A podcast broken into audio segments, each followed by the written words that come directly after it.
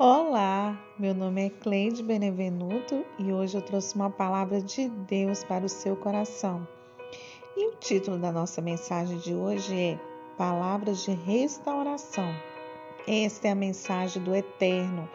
Mesmo que estejam vermelhos como sangue, os seus pecados ficarão brancos como a neve. Isaías 1,18. Que palavra amorosa de Deus aos seus filhos.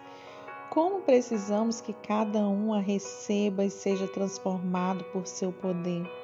As palavras de Isaías recorrentemente traziam repreensões e advertências quanto ao futuro sombrio por causa da infidelidade do povo. Mas não foi só isso. Isaías também trouxe muitas palavras de esperança e consolo, profetizando sobre a restauração que Deus traria a seu povo. O foco da pregação de Isaías era a fidelidade ao Senhor. O pecado de Israel e Judá havia chegado a um nível tão abominável no mundo espiritual que Deus usou o profeta para falar acerca de várias maldições que atingiriam os hebreus de forma geral. A maior delas, é claro, foi o exílio na Babilônia.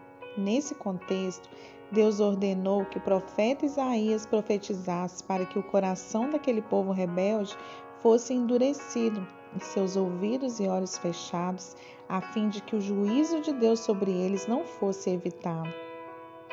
Isaías falava no contexto dos israelitas exilados, relembrando-os das promessas do Deus de Israel e da importância do arrependimento. Profetizou sobre as bênçãos futuras que viriam após o exílio. Um remanescente sobreviveria, a esse período tão difícil e retornaria à terra das promessas. O profeta falava sobre um remanescente fiel ao Senhor. Ele sabia que o cativeiro chegaria ao fim, que o Senhor restauraria seu povo de uma forma inédita e grandiosa. Essa palavra profética de Isaías foi plenamente cumprida em Jesus Cristo. Somos purificados de toda culpa e mancha do pecado por causa do seu sacrifício na cruz. O sangue do Cordeiro nos purifica de toda impureza do pecado. Deixe hoje toda a culpa e a vergonha, pois Cristo purificou de todo mal Viva sobre a bênção da palavra de Deus. Você e sua casa serão restaurados. Aleluia!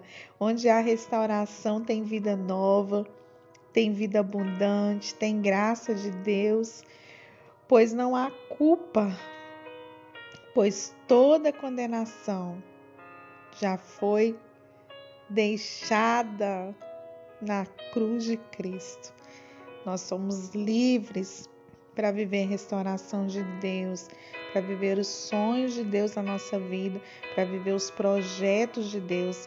Viva sobre a bênção da palavra, profetize a palavra e viva a palavra, porque você e sua casa será restaurado pelo poder do nome de Jesus.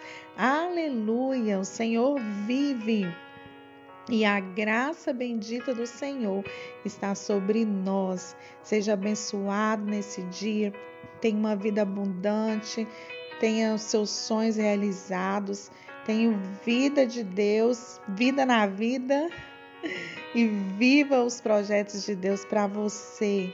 Em nome de Jesus, que Deus te abençoe e tenha um dia super abençoado na presença do Senhor. Hoje o nome do nosso dia é Restauração de Deus. Aleluia! Deus te abençoe.